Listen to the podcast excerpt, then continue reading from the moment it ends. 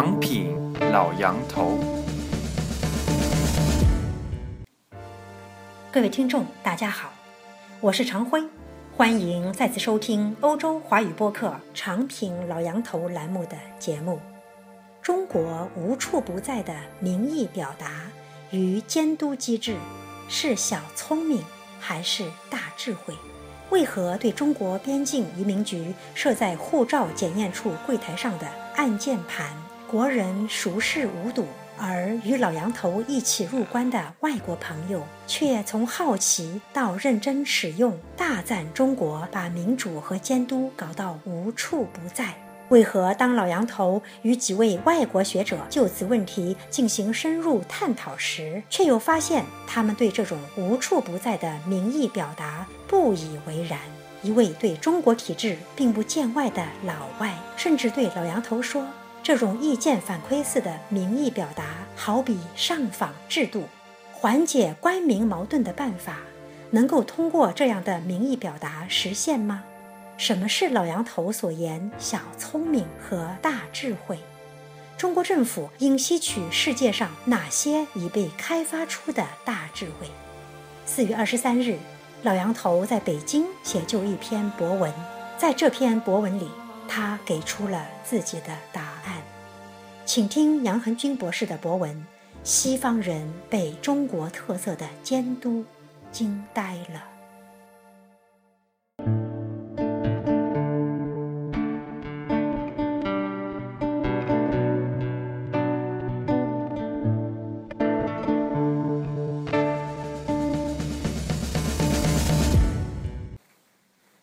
西方人被中国特色的监督惊呆了。出国通过移民局的中国人不难发现一个现象：中国边境移民局护照检验处柜台最明显的位置挂了一个按键盘，上面有四个按钮：非常满意、满意、时间较长与态度不好。这是供通过移民局的旅客对移民官点赞和差评的。我发现同我一起入关的外国朋友一开始都很好奇，像盯着慈禧太后的古玩一样，上下左右打量。等知道了这玩意是什么用途后，脸上就显出了惊讶的神色。少数人会嘻嘻哈哈，但大多数在走了两次之后，开始认真点赞或差评。我观察到，反而是很多中国人对这样的一个民意表达键盘不以为意。一位同我一起过罗湖桥的外国朋友说：“都说你们中国没有民主，不搞投票，对官员也无法监督，可你们竟然连一个检查护照的移民官都不放过，要搞直接监督，随时随地可以投票，对他的工作点赞或者差评。”你们是把民主和监督搞到无处不在了啊！我这才突然意识到，移民局搞一个对边境官员现场点评的意见反馈投票器，还真是中国独有的。我之前之所以没有注意到这一中国特色，可能因为在中国政府对外窗口的服务部门，类似投票办事员点评服务的投票器并不少见。我走了一百多个国家。真不记得还有哪个国家是这样的。例如，在美国海关，我就经常受窝囊气。如果有这样一个点赞与差评投票器，我真想狠狠按一下。态度傲慢恶劣。一些来自西方民主国家的朋友对这种无处不在的民意表达设备还是挺赞赏的。当他们隐约感觉到你的意见将会同为你服务的公务员的奖金、升迁甚至工作挂钩时，他们更是像拿到了选举希拉里和奥巴马的选票一样，交友皆是。有一次，一位外宾同我一起过关，结果被那个实习警员检查了足足五分多钟。我对气鼓鼓的他说：“你为啥不按时间太长？”他说：“哦。”给他一次机会吧，他还年轻嘛。一些美国朋友直言不讳地说：“如果美国一些官僚机构也搞这样的投票器，也把他们的薪水、升迁甚至医保都同民意挂钩的话，那么美国公共服务一定不会备受诟病。这听得我心里美滋滋的，第一次感觉到中国特色的民主与学习型政府的优势。当然，我心里也很清楚，中国无处不在的民意表达与监督机制搞得再好，可能也只属于中国式的小聪明。而这些小聪明的存在与兴盛，往往是为了弥补甚至抵制人类的大智慧，那就是真正从权力结构、政治制度与政府机制上建立民主投票、权力制衡与公众监督。我曾经同几位外国学者就此问题进行深入探讨，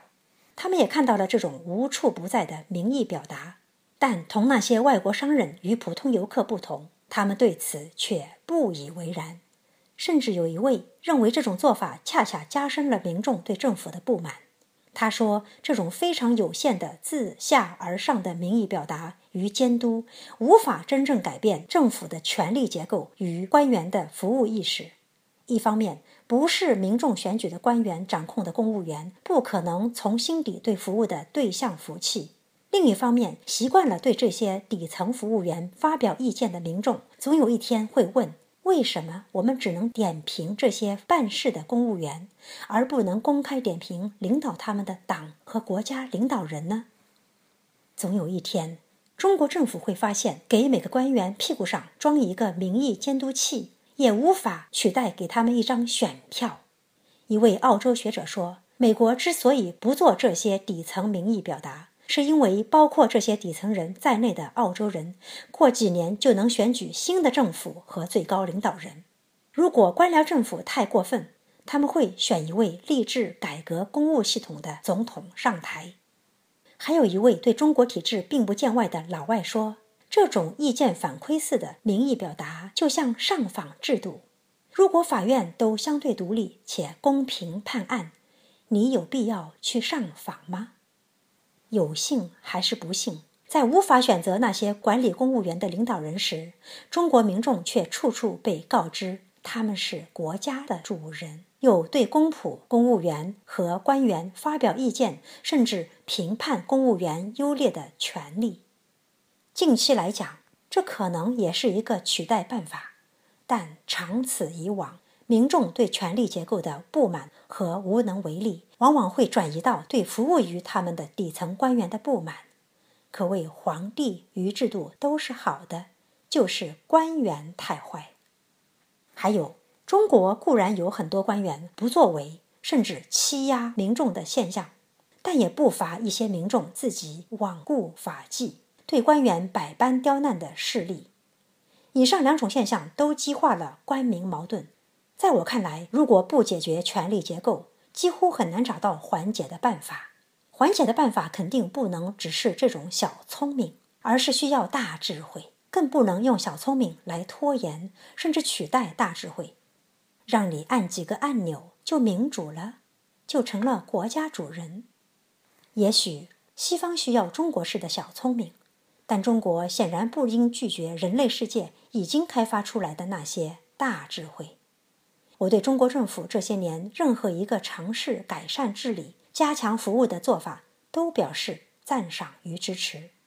但作为一名政治学者，我认为这种小打小闹式的小聪明可以延迟大的变革，却无法阻止真正变革的到来。我希望作为一个学习型政府的当局，用小聪明为大智慧铺平道路，而不是用小聪明来阻挡大智慧。更不能在历史的关键时刻只耍小聪明而拒绝大智慧，一定要在法治、自由和民主上吸取世界各国经验，